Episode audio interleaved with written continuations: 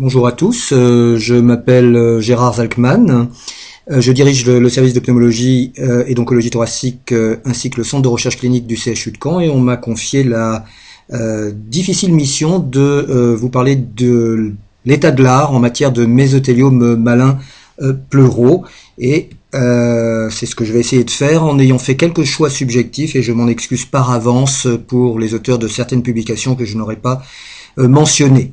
Voici mes conflits d'intérêts. Alors, le plan que je vais suivre est assez classique. Je parlerai, j'insisterai sur l'aspect épidémiologique. Nous reviendrons sur certaines, euh, certaines problématiques de diagnostic euh, de TNM et de pronostic. Je rappellerai quels sont les grands principes de prise en charge euh, organisés en France. Nous évoquerons la problématique de la radiothérapie des orifices des points de ponction, la place des marqueurs sériques, la place de la chirurgie, l'état de l'art en matière de traitements médicaux et j'évoquerai quelques pistes de thérapeutique innovantes et quelques perspectives. Alors le mésothéliome malin pleural reste une tumeur rare puisque dans cette enquête euh, euh, mandatée par euh, Lilly il y a quelques années auprès des médecins pneumologues français finalement la plupart des pneumologues rapportaient n'avoir vu au cours de l'année écoulée qu'un à trois cas de mésothéliome pleural et finalement très peu de praticiens voyaient plus de 10 cas par an de mésothéliome. Et ça témoigne bien de la rareté relative de cette tumeur. Alors, on le sait, euh, on le sait finalement depuis près de 80 ans, bien que ça a été nié pendant très longtemps. Le mésothéliome pleural est une tumeur parfaitement évitable et liée à l'inhalation de fibres d'amiante. Euh, toutes les fibres d'amiante sont carcinogènes, contrairement à, à l'intoxication qui a prévalu pendant euh, plusieurs dizaines d'années de la part de l'industrie de l'amiante. Toutes les fibres sont euh, carcinogènes. 95% des fibres euh, d'amiante utilisées dans l'industrie sont des fibres dites serpentines euh, et euh, représentées par le chrysotile, qui est ce qu'on appelle l'amiante blanche. Les 5% restants euh, des fibres utilisées euh, dans l'industrie sont des fibres amphiboles euh, qui sont produites essentiellement sur le continent nord-américain et en Afrique du Sud, qu'il s'agisse de crocidolite, l'amiante bleue, ou d'amosite ou d'anthophilite. Alors les risques liés à l'amiante sont liés à la dose cumulée inhalée en fibres par millilitre et par année, en dose euh, retenue au sein du poumon profond, en fibres par gramme de poumon, et ça, euh, ça indique ce concept important de biopersistance de ces fibres inertes au sein de l'organisme. Euh, les risques sont aussi liés à la granulométrie des fibres inhalées, leur longueur, leur diamètre, leur forme, au type de, fil, de fibre, puisque il est vrai les fibres amphiboles semblent plus carcinogènes que les fibres chrysotiles, mais on le rappelle, les deux types de fibres euh, sont carcinogènes. Et puis peut-être euh, ce qui contamine euh, les fibres d'amiante, c'est-à-dire les métaux de surface contenus dans la roche d'amiante, fer et magnésium. Et puis on le sait aussi, il y a des facteurs de risque individuels, et nous reparlerons de ce gène de susceptibilité génétique caractérisé récemment BAP1, ainsi que des co-expositions, puisque très souvent les patients euh, exposés professionnellement à l'amiante l'ont été à d'autres euh, aérocontaminants professionnels. Alors, euh, l'amiante a été utilisé, euh, l'argamanu, dans toute l'industrie, euh, et vous avez sur euh, ces photos, finalement, les grands secteurs d'utilisation de l'amiante, que sont le bâtiment, avec actuellement des choses extrêmement banales, comme ces couvertures en tuiles, qui ne sont pas des tuiles, mais bien ce qu'on appelle des tuiles d'éternite, c'est-à-dire du, de l'amiante ciment, les chantiers de déconstruction, de rénovation, les euh, travaux électriques euh, et tout ce qui est armoire concentrateur électrique et bien sûr la construction navale. Il y a des sites, je dirais, malheureusement historiques en France d'exposition et professionnelle et environnementale à l'amiante, que sont la mine d'amiante de Canaries en Corse, qui est une mine à ciel ouverte, euh, ou euh, ce qu'on a appelé malheureusement la vallée de la mort en Basse-Normandie, cette vallée centrée sur la ville de Condé-sur-Noireau qui concentrait toute une série d'industries de transformation de l'amiante euh, qui étaient les usines Ferrodo et Valeo, euh, euh, les usines de tissage ou les usines de matériaux de friction Honeywell. Actuellement, le risque persiste, même si l'amiante a été banni dans l'industrie euh, de nos jours. Euh, ce risque est lié aux travaux de bâtiments et particulièrement de déconstruction des bâtiments construits dans les années 60 à 1980 avec de l'amiante qui se trouve, comme vous le voyez sur ce schéma, un peu partout dans ces bâtiments, les faux plafonds, les cages d'ascenseurs, euh, le flocage des parties communes, les dalles de sol, les canalisations et les couvertures. Euh, L'ANSES euh, a euh, parfaitement évalué les niveaux d'exposition en fonction des secteurs d'activité industrielle et des professions. Et l'on voit, lorsqu'on mesure le nombre de fibres par centimètre cube, soit dans un atelier, soit au niveau du poste de travail, que l'industrie de réparation des véhicules automobiles, les, les industries de démolition et déconstruction, les constructions euh, de bâtiments résidentiels et non résidentiels sont euh, des secteurs où les euh, employés, les ouvriers sont extrêmement exposés. On retrouve dans l'ordre des professions par pourcentage d'exposition forte à l'amiante, les professions classiques dans la, de la transformation de l'amiante, mais des professions auxquelles on pense pas forcément, comme la profession de docker, et on a eu de nombreux mésotéliomes euh, chez euh, des dockers de Cherbourg ou du Havre, euh, les soudeurs, les manutentionnaires et même les conducteurs de camions, notamment quand ils livraient l'amiante dans des industries de transformation. Et puis il y a ces expositions environnementales hein, euh, qui sont la conséquence des expositions professionnelles. Euh, une ligne de train célèbre en, Normandie qui est la ligne Canflair, qui est en fait une ligne Le Havre-Canflair. Et vous le voyez sur cette photo, euh, ces jardins qui sont au bord de la ligne. Et nous avons observé des mésotéliomes chez des personnes de 70 ans qui, enfants, jouaient dans les jardins et voyaient passer ces trains qui soulevaient une poussière blanche se déposant dans les jardins. C'est aussi classiquement euh, les euh, bleus de travail ramenés par les ouvriers à la maison que l'épouse secouait. Euh, c'est aussi les sites de stockage, et vous voyez ici encore aujourd'hui à Condé-sur-Noireau des stockages de plaques de fibrociment. Vous voyez aussi ce monsieur qui se balade dans des, dans des flots d'amiante sans aucune protection avec cette poussière blanche sur son blouson. Et euh, épidémiologiquement, on le connaît depuis très longtemps, cette exposition environnementale, puisque les femmes qui résident dans les régions de mines de chrysotile au Québec ont un taux standardisé de mortalité qui est 7,6 fois supérieur à celui euh, des femmes non exposées, ce qui témoigne bien de cette exposition, je dirais, passive et non liée à la profession directement. Alors l'industrie de l'amiante euh, euh, nous a intoxiqués au sens euh, littéral et figuré du terme, comme le montre cette publicité pour les bienfaits de l'amiante qui ont floqué toute la hauteur des, des tours du World Trade Center. Et vous le savez, la destruction de ces tours a suscité un aérosol de poussière blanche et grise euh, dont on ne connaît pas, euh, bien sûr, les conséquences à long terme sur les euh, centaines ou milliers de personnes qui ont été exposées ce jour-là de façon aiguë. L'amiante s'est déplacée, maintenant qu'elle est bannie dans la plupart des pays occidentaux industrialisés, vers les pays en voie de développement. Et cette photo qui montre ces dépôts de poudre blanche dans une usine et cet ouvrier recouvert de poudre blanche euh, fait euh, froid dans le dos.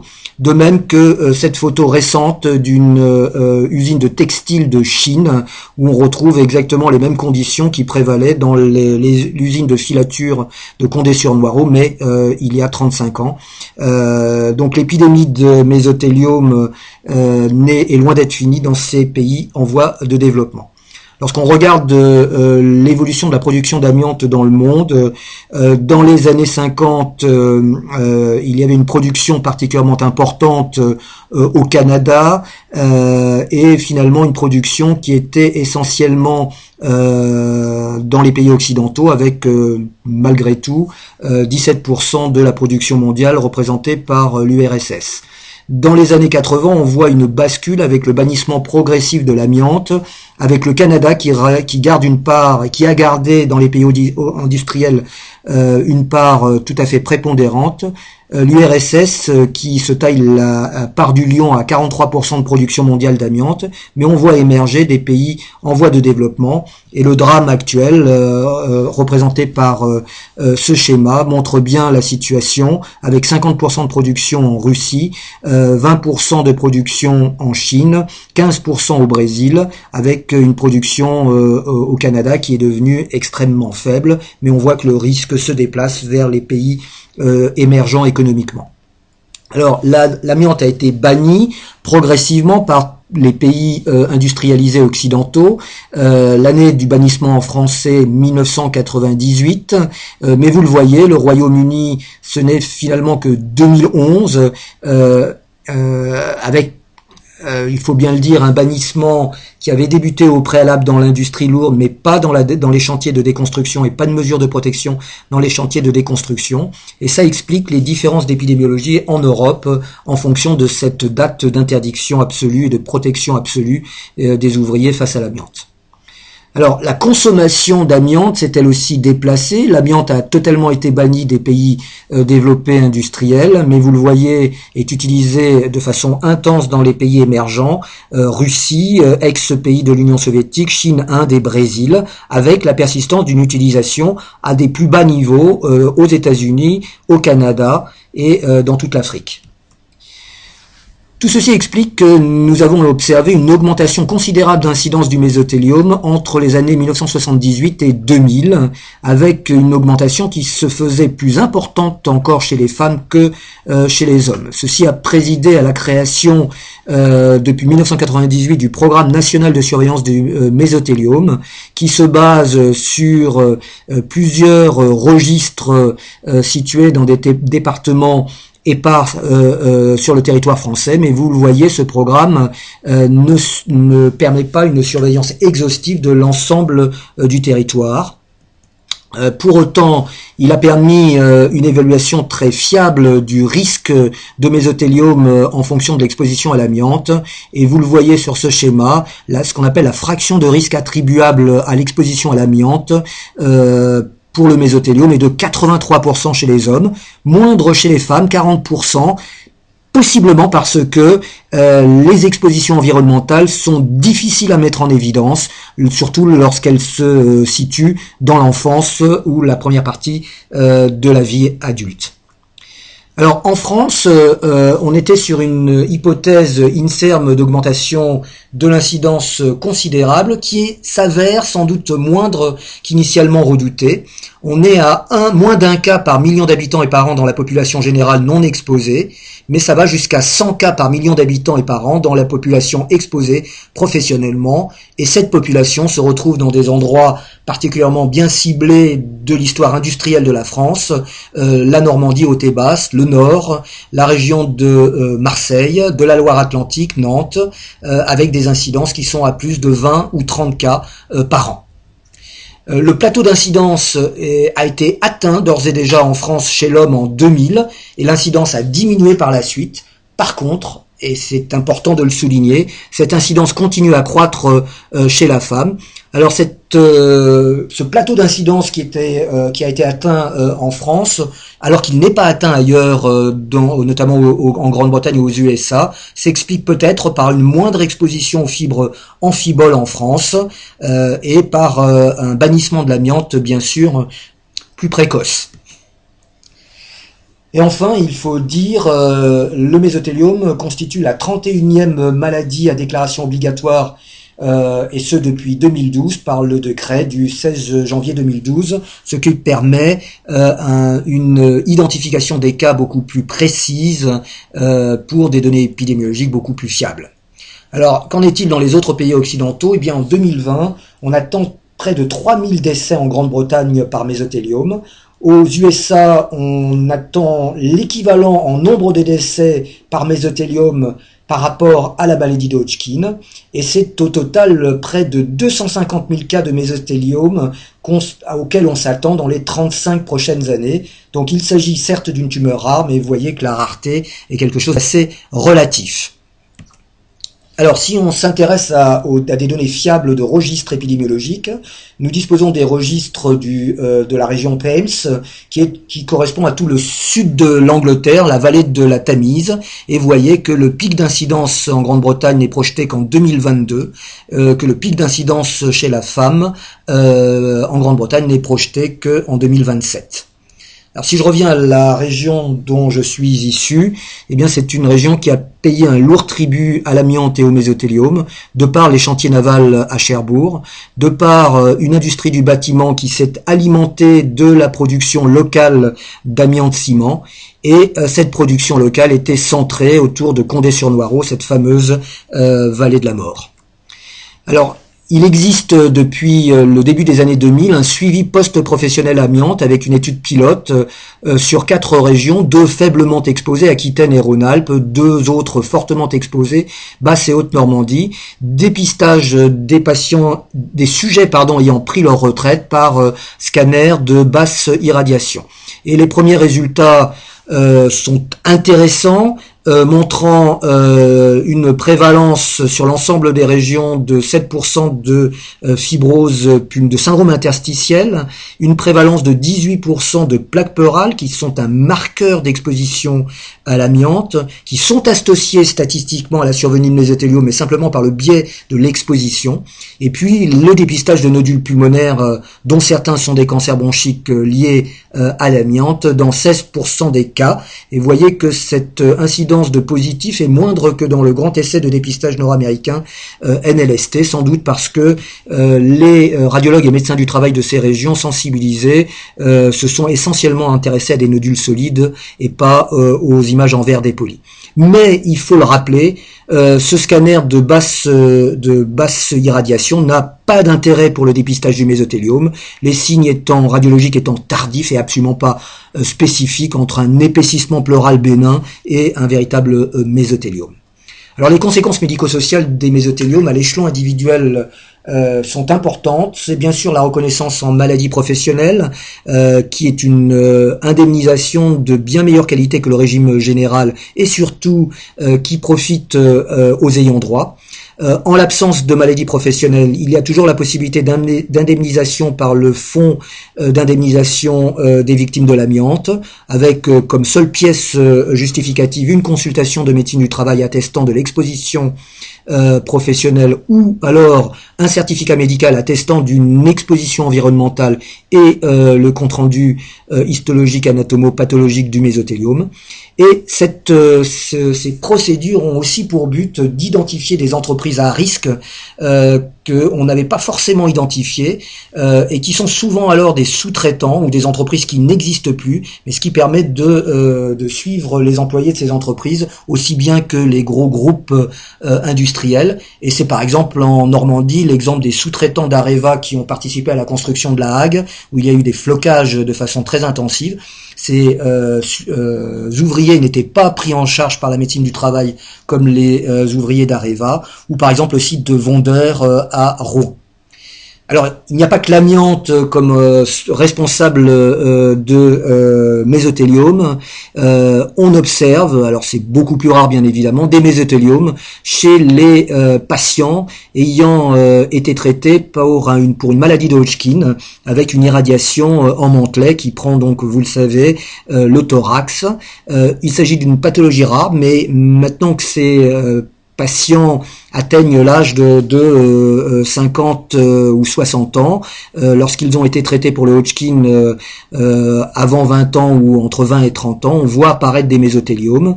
voyez cette étude qui est à ce jour la plus longue, la plus large série s'étant intéressée à la question et qui montre que ces mésothéliomes ont un meilleur pronostic que les mésothéliomes liés à l'amiante, avec des tranches d'âge de sujets qui sont plus jeunes et euh, bien sûr euh, pas d'exposition euh, professionnelle chez, à l'amiante chez ces patients.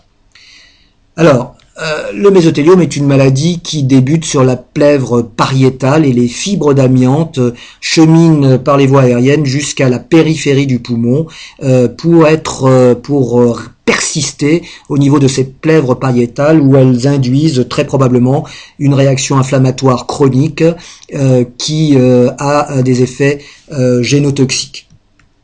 Vous le savez, on distingue trois grandes catégories histologiquement de mésothéliome, les formes épithélioïdes qui représentent l'immense majorité, 84 85% et qui ont une grande variabilité morphologique avec des aspects parfois très trompeurs comme cette forme en bas à droite papillaire. euh, les mésotéliomes sarcomatoïdes qui ressemblent à une prolifération mésenchymateuse dont certaines sont vraiment extrêmement euh, complexes en matière de diagnostic comme euh, les mésotéliomes desmoplastiques qui sont définis par la présence de plus de 50% de tissu fibreux collagène.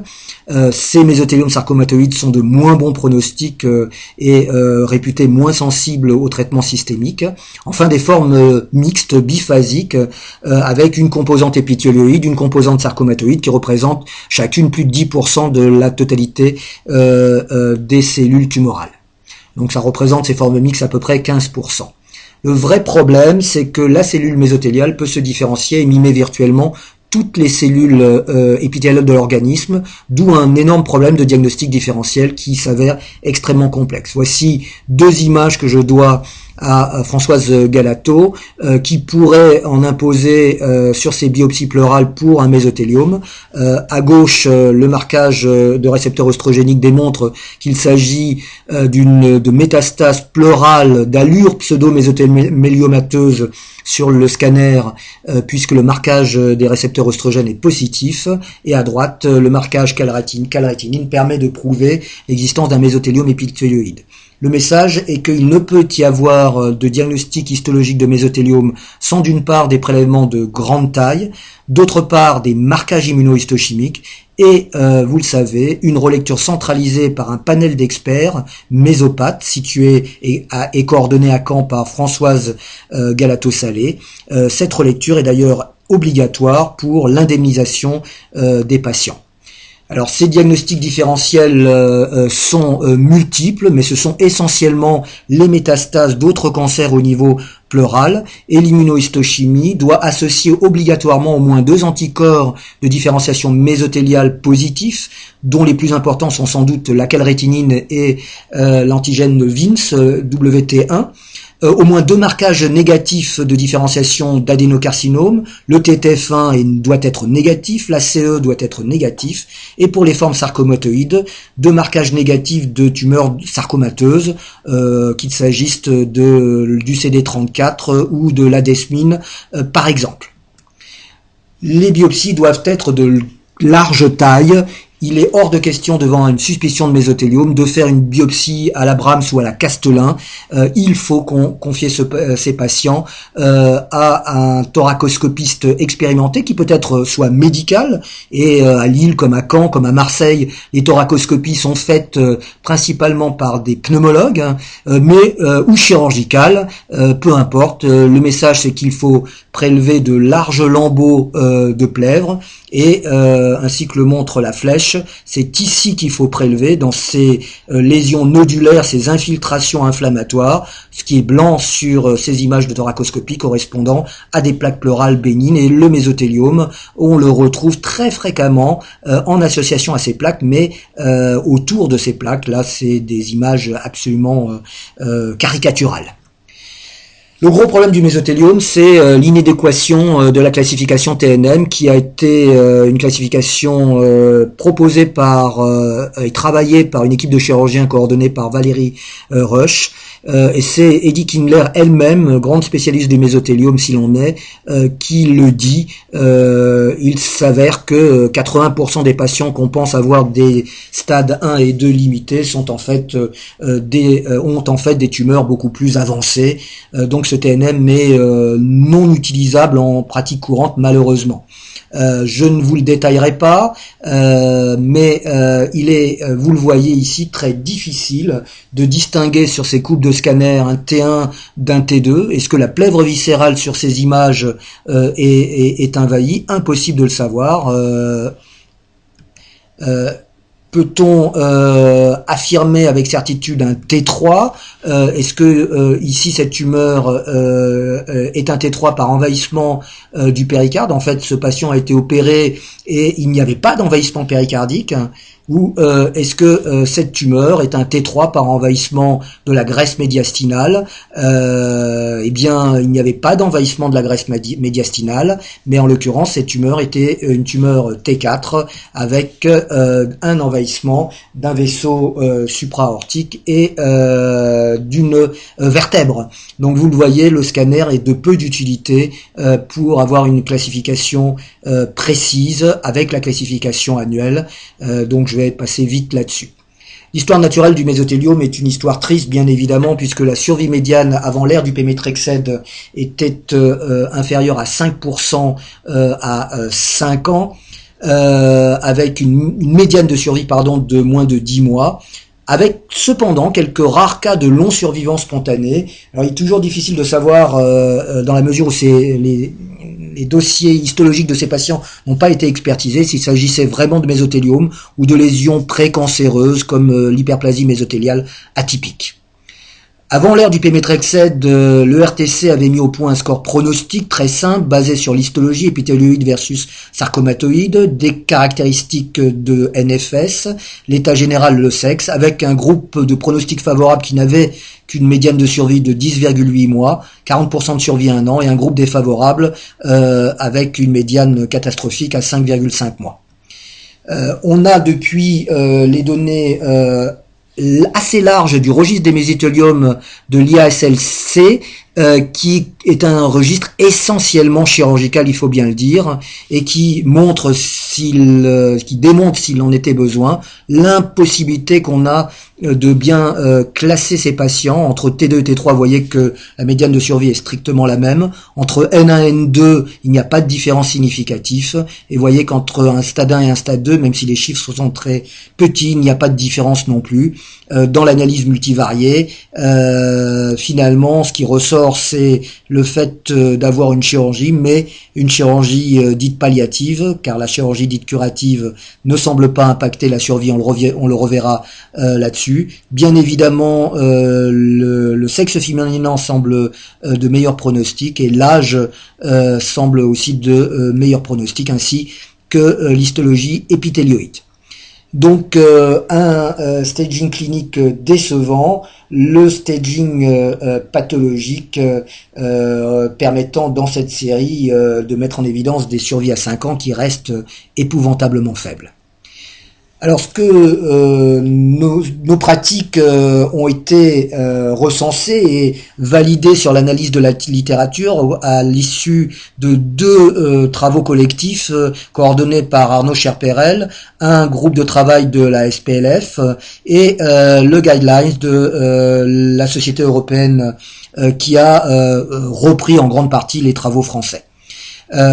Je souhaitais dire aussi que, outre euh, le caractère obligatoire de la relecture par le panel mésopathe, depuis euh, un an, nous disposons d'un centre expert euh, national basé chez Arnaud Cherperel à Lille, avec un réseau de prise en charge des mésothéliomes, avec des centres de compétences régionaux et un logiciel informatique qui va permettre d'avoir une véritable RCP virtuelle nationale alors, que nous disait la conférence d'experts de 2005 euh, Tout d'abord que euh, lorsqu'un patient ayant une exposition professionnelle connue euh, se présentait avec un syndrome pleural, il fallait à tout prix éviter les ponctions pleurales exploratrices et les biopsies et confier ce patient d'emblée pour une pleuroscopie.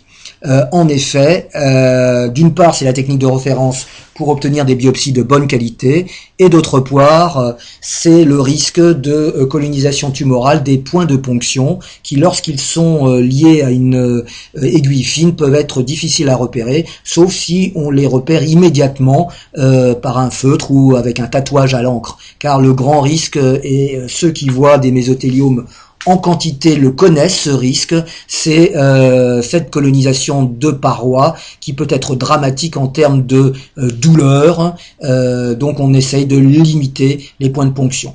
Et c'est particulièrement vrai dans les zones de forte incidence que j'ai cité tout à l'heure. Il faut commencer devant un syndrome pleural par un interrogatoire professionnel avant de se ruer sur l'aiguille. C'est bien sûr beaucoup plus difficile dans les zones de basse incidence.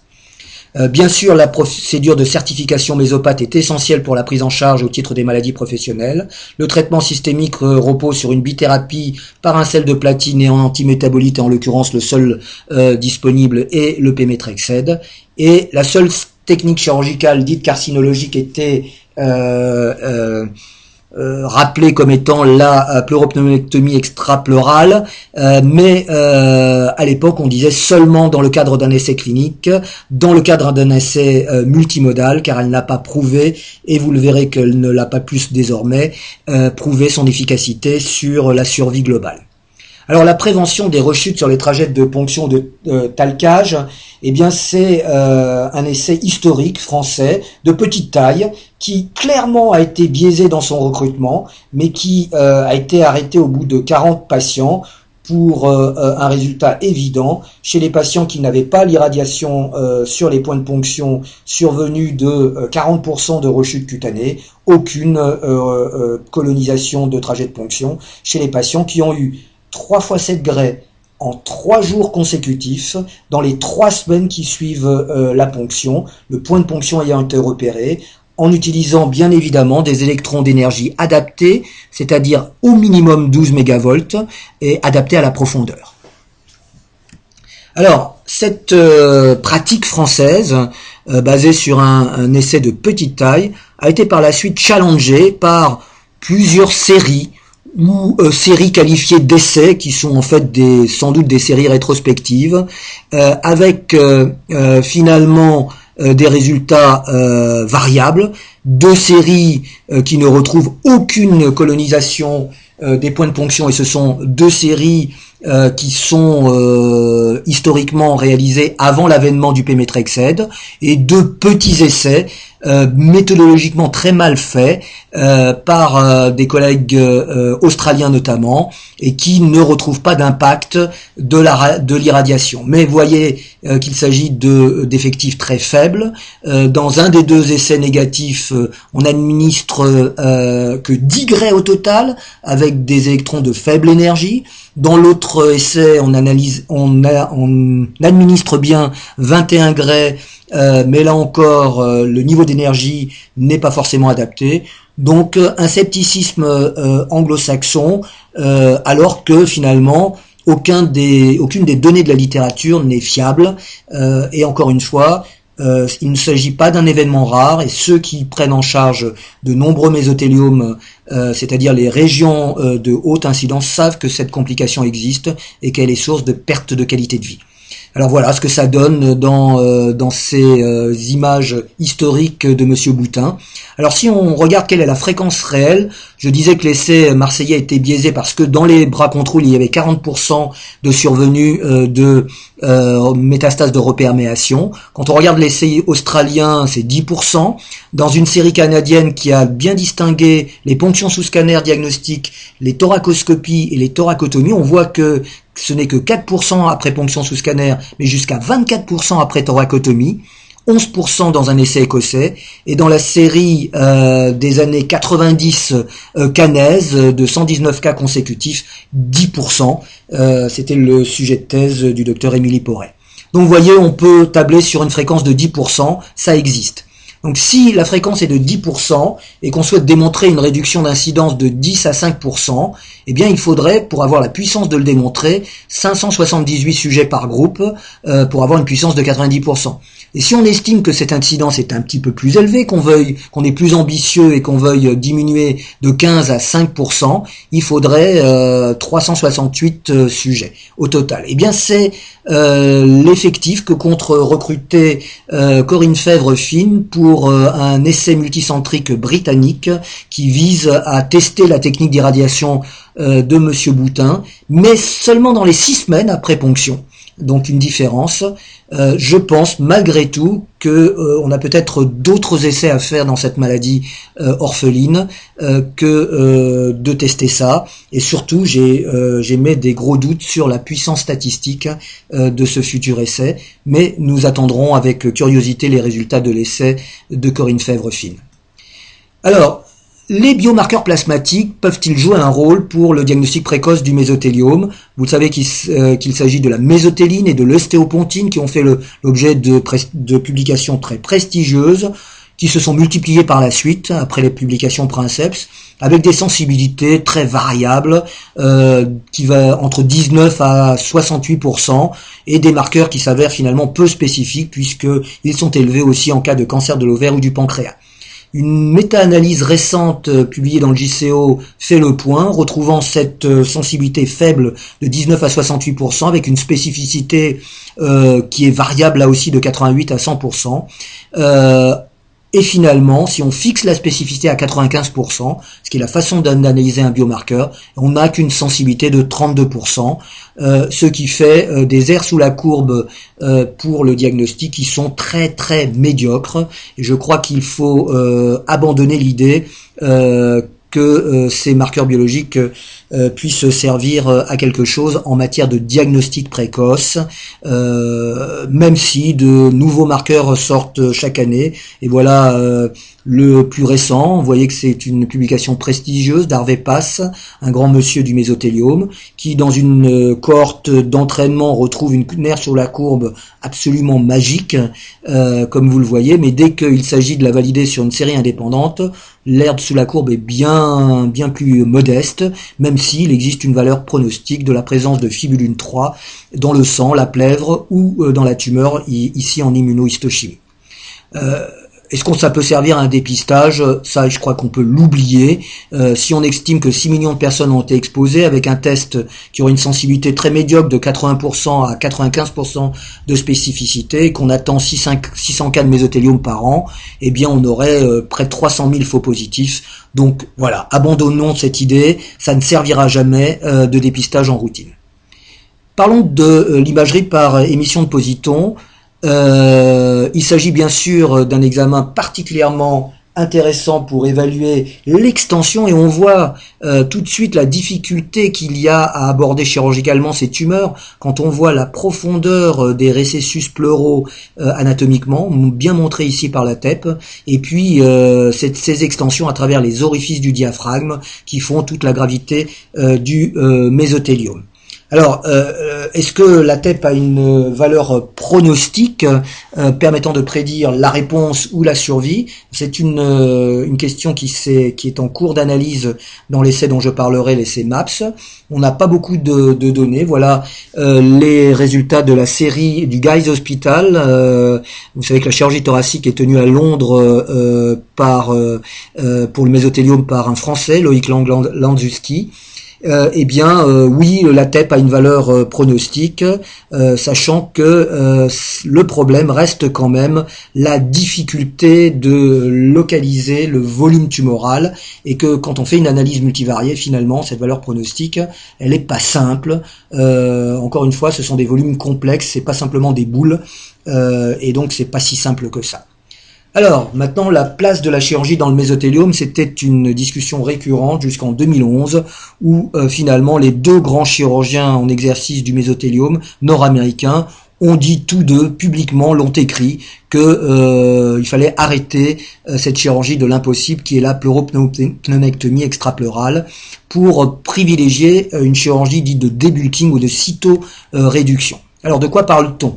La pleurectomie, c'est la résection complète de la plèvre pariétale euh, à l'intérieur du mur costal en resséquant euh, la plèvre diaphragmatique et médiastinale. Et ça se fait au mieux après une symphyse pleurale par talc. C'est ce que font les, équipes britanniques pour passer en extrapleurale. La pleurectomie décortication, c'est une euh, chirurgie encore plus compliquée qui, outre la pleurectomie, associe un pelage véritablement de la plèvre euh, de la plèvre viscérale autour du poumon. Enfin, la euh, pneumonectomie extrapleurale, c'est la résection complète en bloc de l'ensemble d'un hémithorax quelque part, c'est-à-dire du poumon, de la plèvre viscérale et pariétale, du diaphragme, du péricarde. Une opération d'une complexité énorme, longue, et qui est grevée d'une morbidité euh, absolument euh, importante. Euh, quand on voit l'anatomie de la coupole diaphragmatique et ses multiples orifices, on comprend que être sûr d'avoir esséqué l'ensemble du tissu pleural est très compliqué. Euh, voilà la schématisation des, euh, des orifices et les prolongations euh, intra-abdominales de, euh, du revêtement pleural. très compliqué d'être sûr d'avoir esséqué l'ensemble. Et encore une fois, le TEP nous démontre combien ces récessus pleuraux peuvent aller loin dans l'abdomen notamment et explique la difficulté qu'il y a, qu'il y a être euh, carcinologiquement euh, en territoire sain. Alors, euh, les Américains l'ont montré sur leur registre avec une première analyse en, 2007 qui montre de façon surprenante que, eh bien, la pneumolectomie extrapleurale fait plutôt moins bien que la pleurectomie euh, décortication. C'était déjà un premier coup de tonnerre. Dans cette série, euh, on retrouvait les facteurs pronostiques habituels, l'histologie, le côté gauche et le sexe féminin. Il s'agit d'une série qui est manifestement biaisée avec des datas repris rétrospectivement, une sélection de patients en bon état général, jeunes et avec des stades précoces, mais pour autant, euh, regardez, les stades 1 et 2 ne bénéficient pas euh, de la chirurgie euh, radicale, et ce même si c'était des données de l'ère P-métrexède. Alors des données de l'ère Pémétrexed, on en a maintenant avec des essais de traitement multimodal comme l'essai ORTC euh, qui est euh, associé à une chimiothérapie d'induction avec trois cycles de Pémétrexed, celle de platine, et en cas euh, de non-progression, en l'absence de toxicité, si l'état général le permettait, une pneumoectomie extrapleurale suivie d'une radiothérapie post-opératoire.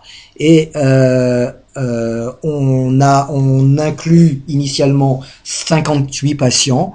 Euh, la mortalité à 90 jours est importante, à 6,5%.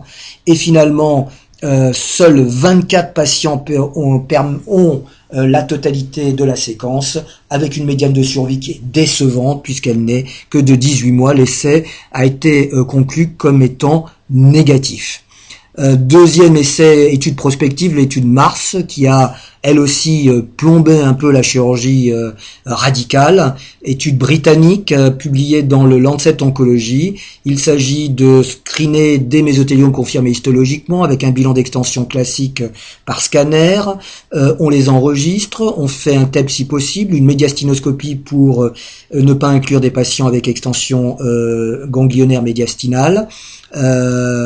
On fait trois cures de chimiothérapie. Là, ce sont des chimios à l'anglaise, avec euh, du MVP notamment, pas, toujours de la Limta. On refait un, staging, et euh, si le patient est d'accord et que le chirurgien est d'accord, on randomise entre pleuropneumoectomie extrapleurale par des centres experts, quatre centres experts seulement sur l'ensemble du pays, versus euh, pas de, chirurgie. Et après la chirurgie, une irradiation. Alors, on a screené 261 patients. Finalement, 112 euh, patients sont, sont et sont enregistrés. Euh, finalement, 57 patients arrivent à la chirurgie, parce qu'on en perd euh, certains qui progressent, certains qui meurent, certains qui finalement sont jugés inopérables. Ces 57 patients sont revus par un comité. Finalement, il y en a un qui dit je ne veux pas être opéré, 6 sont s'avèrent inopérables, et finalement 24, 24 50 sont randomisés, 24 euh, pour une euh, chirurgie radicale, 26 euh, pas de chirurgie, et la catastrophe, la voilà, une survie des patients qui ont la chirurgie radicale significativement moins bonne que ceux qui n'ont pas de chirurgie. Et vous voyez que les écarts de survie à 6 mois, 12 mois, 18 mois sont particulièrement spectaculaires, avec une différence de médiane de survie de près de 6 mois. Euh, ce que montrent bien ces courbes de survie, ce qui est dramatique aussi, c'est les courbes de, score de qualité de vie que vous voyez euh, en dessous euh, et qui montrent que la qualité de vie après la chirurgie radicale est significativement altérée par rapport à l'absence de chirurgie radicale. Enfin, dernière euh, étude rétrospective, celle-là, mais de taille, euh, registre italien de 82 à 2012, sur 30 ans, 600 italiens, 503 patients traités par chirurgie. Alors on trouve des survies qui ont l'air bonnes comme ça, mais euh, les auteurs sont très honnêtes quand ils s'intéressent aux patients qui ont les meilleurs facteurs de pronostic, les stades 1, 2, le bon état général, les femmes, et eh bien là, il n'y a pas de différence significative entre ceux qui ont eu une chirurgie radicale et ceux qui ont eu une chirurgie de débulking. Alors, euh, tout ceci pour dire que finalement la euh, extrapleurale euh, a perdu clairement de son, de son intérêt. Je crois que là, il n'y a réellement plus d'indications. Or, un essai, il n'y a plus d'essai en cours à l'utiliser. Alors là où la chirurgie euh, trinque, si je peux dire, c'est lorsqu'elle se veut être purement palliative, puisque les Britanniques ont fait un autre essai rapporté récemment à Sydney au WCLC en octobre. Euh, c'est est-ce qu'on arrive euh, à une symphyse de meilleure qualité par le drain ou par chirurgie, par une simple chirurgie vidéo assistée? Eh bien là encore, on screen beaucoup de patients pour n'arriver finalement qu'à 88 et 87 patients dans chaque groupe. 15% des patients randomisés n'ont pas le traitement prévu, ce qui est un gage de, qualité. Et euh, voilà, euh, les courbes sont, euh, sont terribles, aucun impact sur la survie du talcage chirurgical et l'efficacité sur la qualité de vie d'une part ou la persistance d'une pleurésie est discutable puisqu'on a à un mois on a en effet un petit avantage pour la chirurgie qu'on perd à trois mois, qu'on regagne à six mois et qu'on perd à 12 mois. Donc ce n'est pas très significatif. 40 patients dans chaque bras avaient bien eu du Pemetrexed avec seulement 3 cures en médiane. Euh, certes, mais c'est quand même là encore euh, du plomb dans l'aile pour euh, la chirurgie. pour autant, il y a encore des données de traitement multimodal, avec notamment la place des nouvelles techniques de radiothérapie post-opératoire, une fois que le poumon a été enlevé, et malgré euh, tout le côté euh, clinquant de ces techniques, on a quand même des complications puisque euh, ces irradiations comme l'IMRT sont capables quand même d'irradier le poumon sain. Et voilà cet essai rapporté, où là encore, comme d'habitude dans les essais mésothélium, on parle de 43 patients, on n'arrive qu'à 15 patients qui font la totalité de la séquence prévue, chimio, chirurgie de l'impossible et radiothérapie hémithoracique. radiothérapie qui est très smart avec des volumes tumoraux euh, très joliment dessiné euh, en demi-cercle. Euh, pour autant, des complications puisque on a des décès toxiques et particulièrement lorsque le volume de poumon qui reçoit 20 grès est supérieur à 10%. Donc certes, c'est techniquement faisable pour une minorité de patients, mais que l'impact de la radiothérapie, comme celui de la chirurgie, n'est pas clair et que la toxicité n'est pas neutre au total. 14% de mortalité dans cet essai. Euh, l'irradiation hémithoracique poumon en place après euh, euh, pleurectomie décortication, c'est possible, bien évidemment, ça pose des, ça entraîne des risques de séquelles majeures et donc de complications pulmonaires parfois mortelles. Voilà l'image d'une pneumopathie radique euh, du champ pulmonaire droit.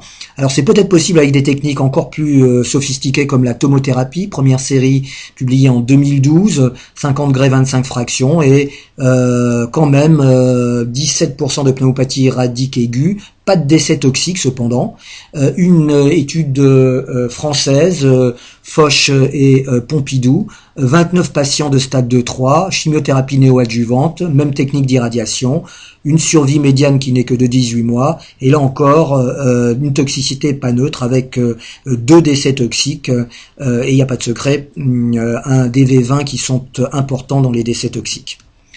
Les données actuelles du registre de mésothéliome sur la place de la chirurgie curative sont connues depuis 2012 et je rappellerai simplement qu'elles ne font que confirmer qu'il n'y a aucun qu'une très mauvaise corrélation entre le TNM clinique et le TNM chirurgical, donc la classification actuelle est mauvaise, et euh, ce registre, qui est le plus large au monde, confirme que la euh, pleurectomie décortication fait mieux que la PPE, et c'est vrai pour tous les stades, mais aussi dans les stades 1.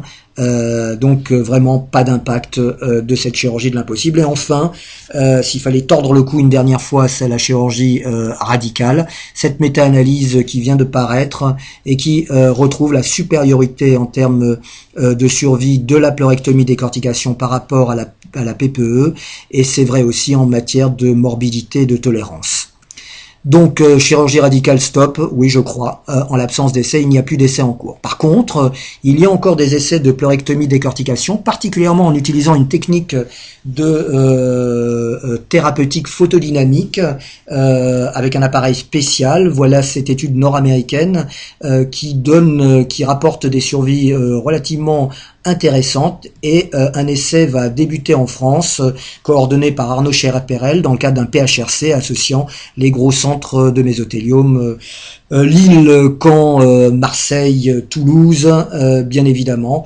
Peut-être donc un revival de, de la chirurgie aidée du traitement photodynamique. Finalement, ce qui a changé l'histoire naturelle de la maladie, vous le savez tous, c'est l'avènement du Pémétrexed avec l'essai d'enregistrement de publié dans le JCO de 2004 et qui montre un, impact significatif sur la survie euh, qui passe euh, de 9,3 mois pour le cisplatine à 12,1 mois pour l'association cisplatine Pémétrexed et c'est particulièrement vrai dans, euh, chez les patients qui ont eu une supplémentation euh, vitaminique, vitamine B12, acide folique, puisque la médiane de survie est là de 13 mois. la supplémentation avait été introduite après un tiers d'inclusion de patients et avec des images qui sont toujours très belles avant-après. Euh, mais tous ceux qui traitent des mésothéliomes savent euh, que le Pémétrexed a changé l'histoire naturelle de cette maladie. En termes de qualité de vie, c'est vrai aussi. Euh, voilà le VEMS, l'évolution du VEMS des patients répondeurs, alors qu'à l'inverse, les patients répondeurs vont mourir d'insuffisance respiratoire, ce qui est très bien démontré par ce petit schéma. Euh, si on regarde les facteurs pronostiques modernes de l'ère du Pémétrexed dans cette étude, eh bien l'histologie épithélioïde bien sûr ressort, le bon état général bien évidemment, les scores de qualité de vie c'est logique, euh, bien évidemment les stades plus précoces avec toute la réserve qu'il y a sur le TNM ont un meilleur euh, pronostic, l'hyperleucocytose reste de mauvais pronostic, de même que l'anémie inflammatoire et bien évidemment le fait d'avoir du Pémétrexed est un facteur pronostic puissant, réduisant le risque de décès euh, de 33%. Euh, euh, enfin, bien sûr, une bonne fonction respiratoire de base est un facteur de bon pronostic témoignant d'une masse tumorale sans doute moindre.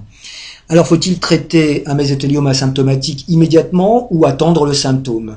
Nous ne disposons pour répondre à cette question que d'une petite étude de phase 2 randomisée de 43 patients et euh, il semble euh, réellement euh, qu'il vaut mieux traiter tout de suite que d'attendre le symptôme en termes de survie, même si l'essai n'avait pas la puissance pour avoir une significativité statistique, on a quand même 4 mois de différence de médiane de survie.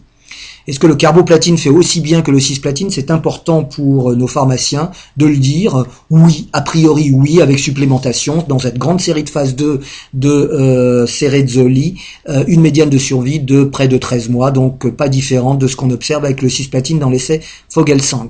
On le sait aussi grâce aux programmes d'ATU européennes euh, qui ont été euh, enregistrés euh, au moment vers 2004, 2005, 2006 avec des volumes très importants. Et vous le voyez chez les patients qui n'avaient jamais reçu de Pémétrexed en eh bien le Pémétrexed en monothérapie chez des patients altérés permet d'obtenir 14 mois de médiane de survie, l'association avec cisplatine 15 mois, le carboplatine c'est 15 mois aussi, puisque la médiane n'était pas atteinte, et les patients pré-traités, eh bien, ils ont aussi, qui n'ont pas reçu de Pémétrexed, ils ont aussi un, avantage de survie.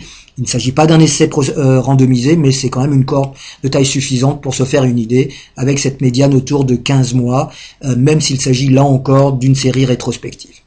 Alors les Britanniques ont du mal à admettre l'innovation thérapeutique, surtout lorsque le produit est cher, et donc euh, ils aiment bien faire ce type d'essai où on compare les soins de contrôle avec les soins de contrôle et une vieille chimiothérapie totalement inefficace, le euh, mitomycine vinorelbine platine, à une monothérapie peu efficace, la vinorelbine. Eh bien, la courbe de survie se suffit à elle-même aucun avantage euh, euh, à faire une chimio inefficace. Euh, seul le Pémétrexed a permis un gain significatif, il faut le rappeler, et même les Britanniques désormais utilisent le Pemetrexed. Alors, la conclusion de cet article est scandaleuse en disant que la vinorelbine c'est pas mal, ça donne 9,4 mois de médiane de survie alors que le Pemetrexed donnait 13 mois. Donc, je vous laisse conclure. Quid de la seconde ligne par Pemetrexed chez euh, des patients euh, qui n'ont pas reçu de euh, Pemetrexed? Eh bien, ça marche, comme le montre c'était cette phase de 2, de phase 3, pardon, de euh, Yasek Yassem, publié en 2008. Ça marche sur la survie sans progression. Malheureusement, sur la survie globale, pas d'effet, mais il faut dire que près de 20% des patients avaient eu un crossover et les patients randomisés dans le soin meilleur, dans le bras meilleur soin de confort avaient eu finalement eu du Pemetrexed. Peut-on traiter des patients de plus de 70 ans? La réponse est oui, euh, avec cette étude rétrospective de Cerezzoli, euh, moins de 70 ans versus plus de 70 ans, et euh, clairement, les patients de moins de 70 ans ont une survie qui est meilleure, mais la survie des patients de 70 ans est tout à fait honorable avec le Pemetrexed. Peut-on retraiter euh, par du Pemetrexed, des gens qui ont déjà été traités par Pemetrexed. On a tous eu ces cas cliniques euh, qui ont été euh, publiés à la fin des années 2000, 2008-2009. Et finalement, c'est une série rétrospective qu'a publié Cerezzoli qui montre que sur 31 patients retraités après progression et chez qui on donnait soit du Pemetrexed seul, soit du PEM-carbo, on avait des réponses objectives, on avait une médiane de PFS qui n'était pas négligeable et une médiane de survie globale remarquable à plus de 10 mois dans ce contexte, mais il s'agissait, ceux qui en bénéficiaient, c'était ceux qui rechutaient avec un espace euh, sans progression de plus de euh, plus de 12 mois. Euh, quand les gens progressent de façon précoce dans les 3 mois après la fin de la chimiothérapie, ça marche moins bien. Donc c'est une option, encore faudrait-il la valider avec une étude prospective difficile à monter. Euh, y a-t-il une place pour la maintenance par Pemetrexed? Je crois qu'il faut dire non actuellement puisque nous n'avons pas de données prospectives randomisées. Euh, seulement une phase 2 non randomisée, c'est une série rétrospective euh, qui montre sur voilà des chiffres, des volumes de patients très faibles, 27, qu'on a possiblement un gain sur le temps jusqu'à progression médian avec des courbes qui sont en effet qui semblent évoquer un, gain, mais encore une fois, série rétrospective, 27 patients. Euh, je crois qu'actuellement le standard, c'est de ne pas faire de maintenance en l'absence de démonstration. Y a-t-il euh, des perspectives euh, quant à la biologie?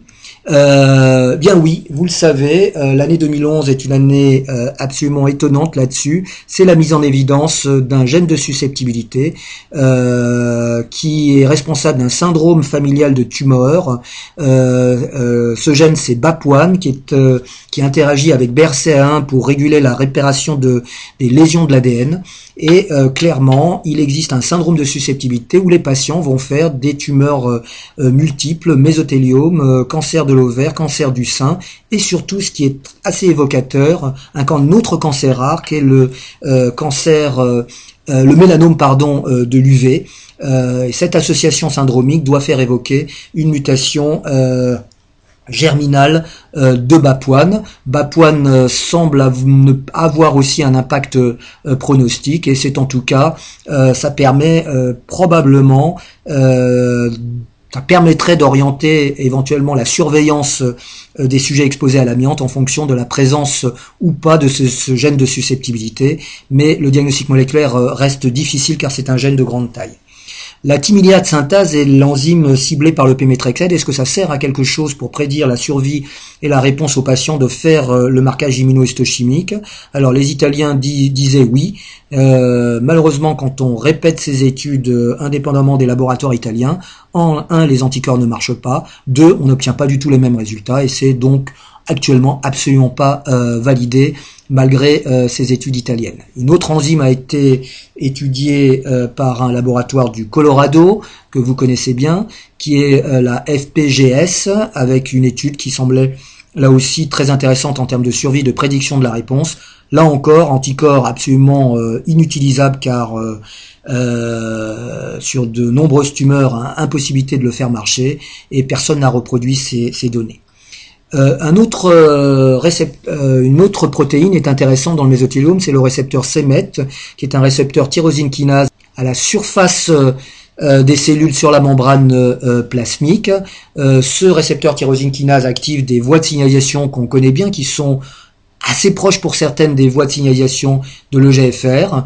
Il interagit avec plein d'autres molécules à la surface des cellules et surtout euh, ces dimères vont activer une kinase, la kinase FAC, euh, contre laquelle il existe des inhibiteurs euh, alors, est-ce que les mésotéliomes expriment ce marqueur? Eh bien oui, nous l'avions rapporté en 2012 avec un marquage du récepteur ou de sa forme activée phosphorylée. De façon très surprenante, on retrouve ce récepteur à la membrane, dans le cytoplasme, il est euh, endocyté à l'intérieur de la cellule, et parfois pour la forme phosphorylée dans le noyau, et ça a été rapporté par d'autres équipes, euh, ce récepteur peut rentrer dans le noyau où il agit comme un cofacteur transcriptionnel. Euh, on l'a démontré sur des cellules en culture, on voit bien l'entrée du récepteur dans le noyau des cellules. Et euh, est-ce un marqueur pronostic Eh bien, dans notre euh, série issue du groupe mésopathe, nous montrions qu'une forte intensité de marquage avait une valeur pronostique favorable et que seul le marquage plasmatique avait cette valeur pronostique. Un marquage cytoplasmique ou nucléaire avait une, une valeur pronostique défavorable. Alors, c'est intéressant parce que ce récepteur interagit aussi avec euh, NF2. NF2 est muté dans plus de 50% euh, des mésotéliomes. Il s'agit d'une petite protéine située sous la membrane et qui va médier en quelque sorte la signalisation en aval des récepteurs. Et il existe, euh, je vous l'ai dit, un récepteur de la kinase FAC et FAC est activé par les récepteurs CEMET via NF2. Il existe des données de phase 1 euh, avec un inhibiteur de FAC euh, commercialisé, enfin développé pardon par GSK, euh, qui est ma foi bien toléré, avec des données préliminaires qui semblent montrer des petites choses. Il n'y a pas de vraie réponse suivant les critères récistes, mais des patients longuement stabilisés et on peut ne pas être convaincu par cette petite série, mais une médiane de survie sans progression qui est honorable. Elle est d'autant plus honorable chez les patients qui n'ont pas d'expression de l'EF2 parce qu'ils ont une mutation.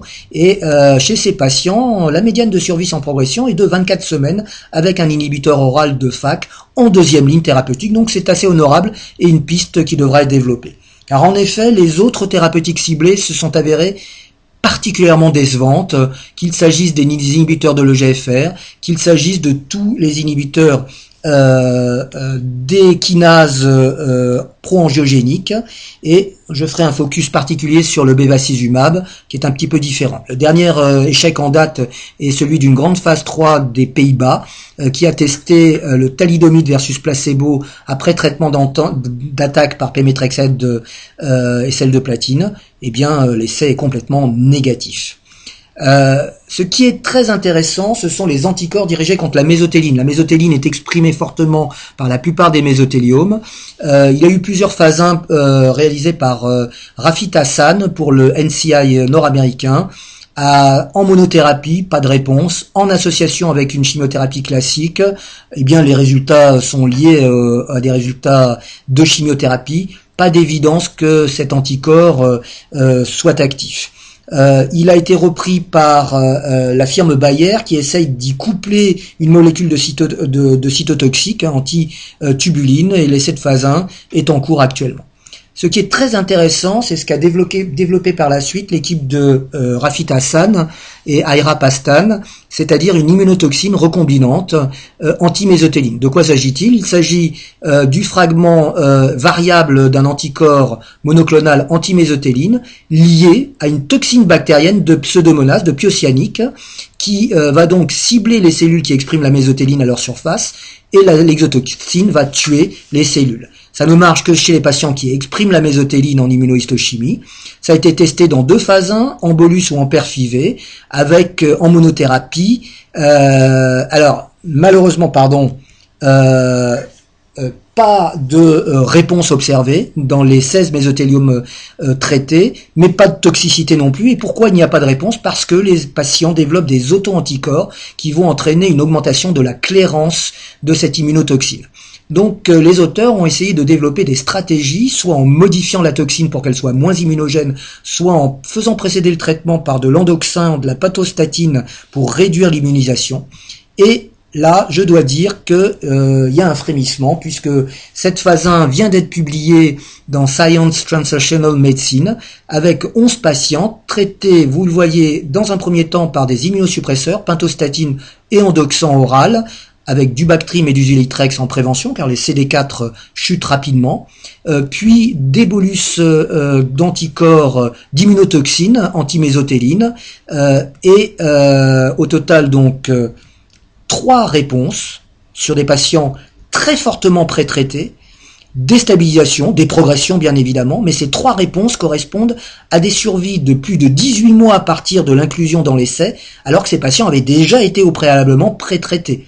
Donc des longs survivants et des images qui nous indiquent qu'il y a peut-être quelque chose qui se passe avec cette stratégie. Vous admettrez que ces réponses sont assez spectaculaires euh, alors, ce qui est très euh, étonnant, c'est qu'il y a des réponses précoces, mais que ces réponses se maintiennent dans le temps avec des réponses qui sont qui continuent euh, dans le temps, comme les anticorps anti-PD1 dans le cancer du poumon. Donc, une voie thérapeutique est peut-être une preuve. De principe. Et enfin, le ciblage du VEGF, non pas par des inhibiteurs de kinasa, ça ne marche pas, mais par le bevacizumab, car le VEGF est un facteur de croissance autocrine du mésothéliome. Euh, cibler euh, le VEGF par le bevacizumab dans un modèle de souris, ça marche. Guérir des souris, on le sait, guérir des patients, c'est plus compliqué un premier essai de phase 2 avec une mauvaise chimiothérapie euh, rapporté par Kindler, présenté comme n'étant pas très probant, mais encore une fois, euh, dans une phase 2, euh, on n'a pas le droit de comparer les bras directement et le, nombre de patients ne permettait pas d'avoir la puissance statistique pour analyser la survie. Quoi qu'il en soit, des patients bien sûr très sélectionnés, euh, des survies qui sont assez remarquables parce que euh, dans les deux bras supérieurs euh, à, à, 14 mois, près de 15 mois, et des survies sans progression qui sont de près de 7 mois. et pourquoi il n'y a pas d'effet sur la survie globale? Eh bien, très possiblement parce que les deux tiers des patients qui avaient de la gemcitabine cisplatine avec le bevacizumab ont eu en deuxième ligne du pémétrexate dont on sait qu'il peut rattraper euh, les progressions dans ce, dans ce cadre-là. Euh, un autre essai de phase 2, cette fois-ci de la même équipe avec le pémétrexate mais seulement 52 patients, retrouve de façon très constante des survies globales tout à fait remarquables, 15 mois, c'était 13 mois dans l'essai d'enregistrement, je vous le rappelle, et même 16 mois pour les formes épithélioïdes. Donc quelque chose d'assez intéressant, et on retrouve ce résultat dans l'essai de phase 2 qui vient d'être publié par les Italiens, avec 15 mois euh, de survie globale médiane. Donc une activité manifeste euh, et, comme dans l'essai euh, de Kindler, euh, une activité particulièrement chez les patients qui ont un bas taux de VEGF circulant. Donc si on se replace dans la perspective historique de ces survies qui sont quand même meilleure que celle de lancer euh, d'enregistrement, et particulièrement dans les Kindler chez les patients qui ont un taux de VGF bas, puisque ceux-ci ont une médiane euh, de survie qui est euh, assez exceptionnelle à plus de 24 mois. il était logique d'entre de designer un essai prospectif randomisé de phase 3 avec un nombre de patients suffisant permettant de conclure. C'est l'essai qu'a mené l'IFCT et qui vient de s'achever au mois de décembre 2013. Euh, nous en avions rapporté l'efficacité euh, dans la partie phase 2, l'objectif statistique étant atteint puisque plus de près de 60% des patients étaient contrôlés euh, à 6 mois dans le bras euh, bevacizumab contre 45% dans le bras euh, sans bevacizumab, une toxicité remarquablement modeste avec des complications spécifiques liées au bevacizumab que sont les maladies thromboemboliques mais pas à un niveau exceptionnel, des réponses très spectaculaires comme ce patient de Toulouse, les complications qu'on peut voir qui sont ces maladies thromboemboliques ici, la plupart du, comme dans la plupart du temps, de découverte systématique sur un scanner alors qu'il n'y avait pas de symptômes. Euh, euh, là encore, euh, une efficacité sur une forme liquidienne. Nous avions rapporté, et c'est Arnaud Cherperel qui l'avait fait à Boston en 2012, la médiane de survie des deux bras confondus, puisque nous n'avons pas le droit de montrer les bras séparés. Et il s'agissait d'une survie sans progression validée par un panel euh, de 9,2 mois, ce qui est la plus longue survie sans progression jamais euh, rapportée dans cette maladie, les deux bras étant confondus bien évidemment. les inclusions se sont poursuivies et j'ai le plaisir de confirmer qu'elles se sont achevées le 30 décembre 2013 avec 445 patients inclus, ce qui constitue le plus large essai jamais réalisé dans le monde avec une thérapeutique ciblée par un groupe académique. Les centres inclueurs, il n'y a pas de secret, c'est les centres de haute incidence euh, euh, de mésothéliome avec la palme pour, euh, pour l'île. Et malheureusement, j'ai une énorme frustration, c'est que je n'ai pas le droit de vous donner les résultats de cet essai. ces résultats seront présentés à l'ASCO 2015 et le dernier IDMC se réunira euh, soit en juin, soit en septembre 2014. Donc c'est une énorme frustration, mais euh, je crois qu'on peut conclure en disant qu'il y a des espoirs, possiblement l'immunotoxine euh, antimésotéline, possiblement le bevacizumab, et une piste sur l'inhibition de ces MET, notamment par les anticorps spécifiques, qui mériteraient d'être testés et il faut convaincre les industriels de nous soutenir pour un nouvel essai français dans ce domaine-là. Je vous remercie de votre attention et je répondrai bien sûr à, toutes vos questions.